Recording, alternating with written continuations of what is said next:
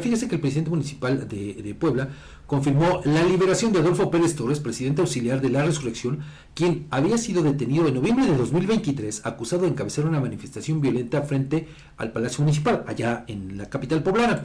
El alcalde informó que el gobierno de la ciudad aceptó que Pérez Torres lleve su proceso judicial en libertad y señaló que el ayuntamiento no tiene interés en que el presidente auxiliar permanezca en prisión.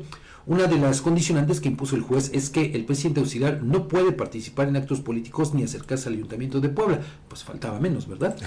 Hay medidas restrictivas impuestas por el propio juez, pero dice que el ayuntamiento poblano pues las acepta aceptó que siguiera su proceso en libertad. Adolfo Reyes Torres fue apresado luego de la manifestación del 21 de noviembre pasado cuando el presidente auxiliar y pobladores de la resurrección protestaron frente al Palacio Municipal exigiendo poner fin a los operativos para clausurar negocios con venta de bebidas alcohólicas. La protesta subió de tono y derivó en hechos violentos. Posteriormente, Reyes Torres fue denunciado por provocar daños y lesiones durante la manifestación. Y tras varios meses en prisión preventiva, finalmente un juez determinó otorgarle la libertad condicional al presidente auxiliar con la condición de no participar en política ni acercarse al ayuntamiento poblano en lo que continúa su proceso.